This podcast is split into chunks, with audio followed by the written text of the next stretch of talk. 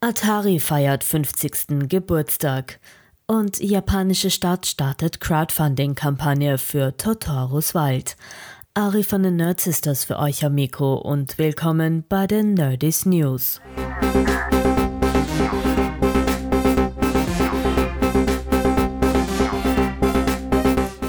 Der Geburtshelfer der Videospielindustrie ist diese Woche 50 geworden.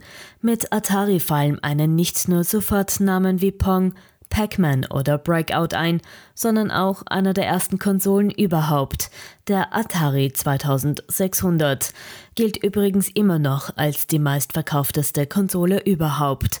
Zum 50. Jubiläum ist Atari jetzt eine Partnerschaft mit Google Stadia eingegangen.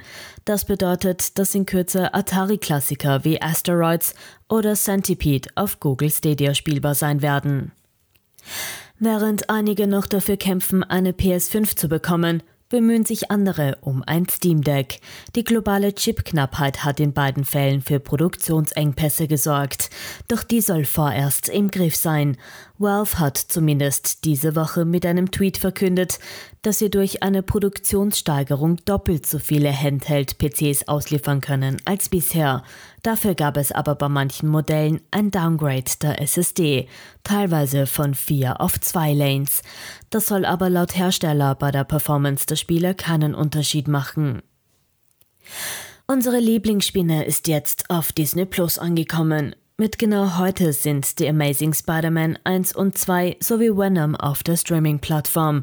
Ab 8. kommen dann alle weiteren Filme inklusive dem Animationsfilm auf Disney Plus. Zwei Filme werden aber noch bis auf weiteres fehlen: Far From Home und No Way Home.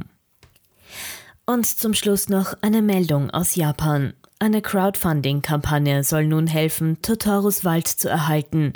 Es handelt sich um den Teil des Waldes, das als Inspiration für den Studio Ghibli-Film My Neighbor Totoro galt.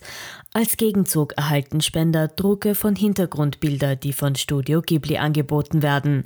Die japanische Stadt Tokuragawa plant den 3,5 Hektar großen Totoro Forest, um umgerechnet 19 Millionen Dollar zu kaufen. Die Crowdfunding-Kampagne soll dabei nur einen geringen Teil abdecken. Hauptziel der Kampagne ist nämlich nur, die Aufmerksamkeit auf den Wald und seine Erhaltung zu lenken. Den Link zur Kampagne findest du in unseren Show Notes. Das war's auch schon wieder von den Nerdys News. Mein Name ist Ariano Schriesner und ich wünsche euch wie immer ein schönes Wochenende. Bussi, baba.